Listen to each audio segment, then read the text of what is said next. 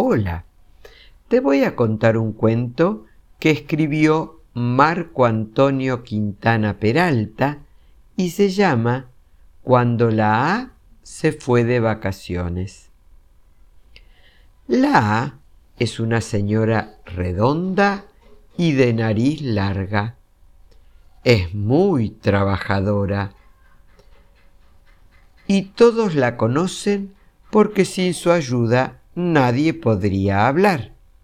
Salta de una palabra a otra en un libro cuando alguien lo lee. Corre en la lista de las compras cuando las mamás escriben ajo o apio y aparece en las bocas de todos los niños cuando piden mamá, la papa.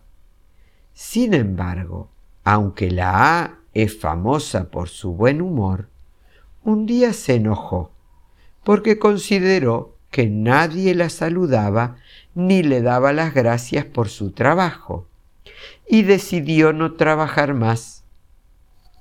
Ya que nadie se detiene a darme las gracias o a preguntarme cómo estoy, tomaré unas vacaciones y me iré a, descansar. Y así fue como una mañana muy temprano, guardó un poco de ropa en su maleta, tomó su silla de playa, su sombrero y su vieja sombrilla, y se encaminó a la costa. Hacía un lindo día de sol, ideal para darse una zambullida en el mar, pensó la pero como estaba tan cansada, se quedó dormida profundamente. De pronto, ya nada era como antes. Fue como si todos hubiesen olvidado hablar, escribir y leer. Los niños no podían pedir su papa porque cuando decían Mamá, la papa, de sus bocas solo se escuchaba mm, mm, Si alguien quería saludar a un amigo, de su boca solo salía ol.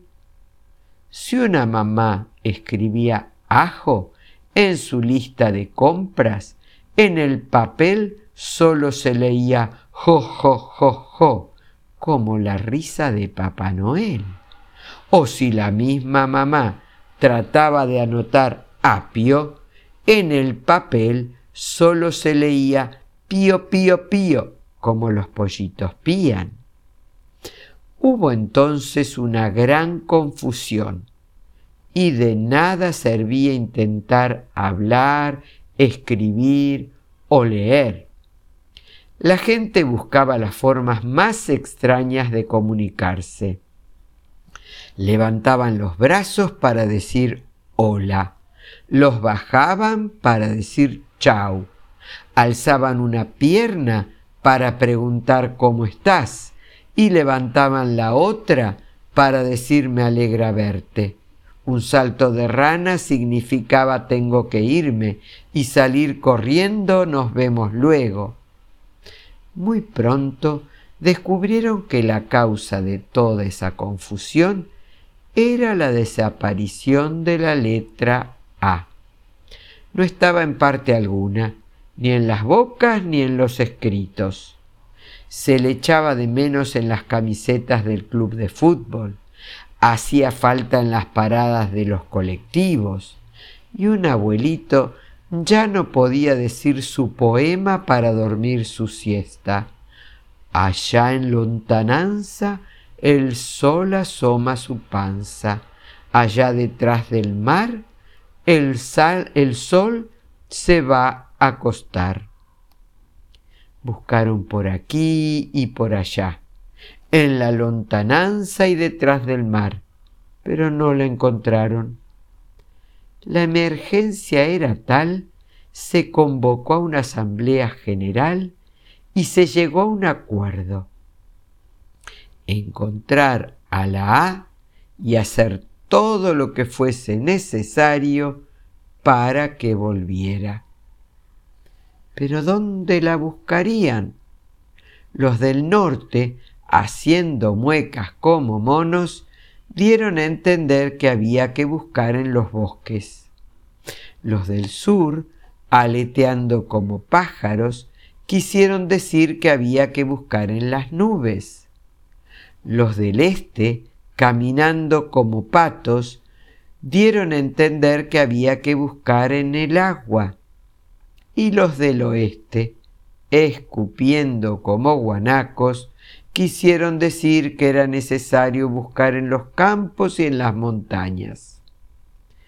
Como no lograban ponerse de acuerdo y ya estaban cansados de levantar brazos y piernas, de imitar a los animales y de hacer movimientos extraños, alguien hizo sonar un silbato y dio a entender que la solución era buscar a la letra B, que era una buena amiga de la A, y preguntarle si sabía algo de ella. ¿Cómo encontrarían a la letra B? Habría que mirar nuevamente detrás del mar y buscar en los almacenes de barrio o en las paradas de los colectivos. Tres nuevos y largos pitazos del silbato indicaron que la única forma de encontrar a la B sería invocándola, es decir, llamándola con mucha fuerza. Así lo hicieron, y una gran B salió de las bocas de grandes y chicos y también de las gargantas de mil ovejas que ayudaron a reforzar la llamada. El sonido de una B larga y sonora recorrió llanuras, montañas y mares, hasta que encontró a la letra B. La tomó de una oreja y la trajo hasta la asamblea de los grandes, los chicos y las ovejas. ¿Para qué me llamaron? preguntó sorprendida la B, una señora alta y panzona. Un trío de pitazos de silbato la puso al tanto del gran problema. Había desaparecido la letra A. No podían comunicarse con ella y necesitaban de su ayuda para pedirle que regresara lo antes posible. Entiendo lo que pasa y los ayudaré, respondió la B. La vi esta mañana, camino a la playa, cansada y enojada, porque ninguno de ustedes le agradece su trabajo ni se detiene a saludarla. Y entonces todos comprendieron su error. Tendrían que demostrarle a la letra A la gratitud y el cariño que sentían por ella. De inmediato se organizó una gran caravana rumbo a la playa, formada por los del norte y los del sur, los del este y los del oeste, y además un montón de pitazos de silbato. Gracias a tres suaves pitazos que imitaban el canto de los gorriones, despertó dulcemente la A, que se hallaba dormida en su silla de playa. Para su sorpresa, vio que a su alrededor se formaba una ronda de personas te pedimos que regreses con nosotros, pudieron decir todos, ya que aquella frase no usaba la letra A. La A, que es una señora muy buena, se alegró tanto por esa muestra de cariño que se levantó de inmediato y comenzó a saltar de boca en boca y de palabra en palabra. Los bebés pudieron decir, mamá, la papa. Los amigos saludarse con un hola. Las mamás escribir ajo y apio. Y el abuelito pudo decir su poema para dormir la siesta. Allá en lontananza el sol asoma su panza, allá detrás del mar el sol se va a acostar.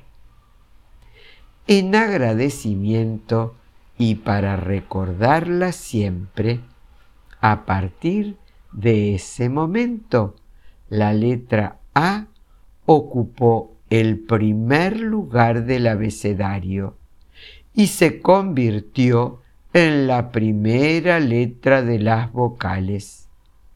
Además, todos prometieron vestirla con su traje elegante cuando se encontrara al principio de un nombre, como en Antonia o Alonso, y colocarle un sombrerito cuando necesite llevar acento como en mamá y papá.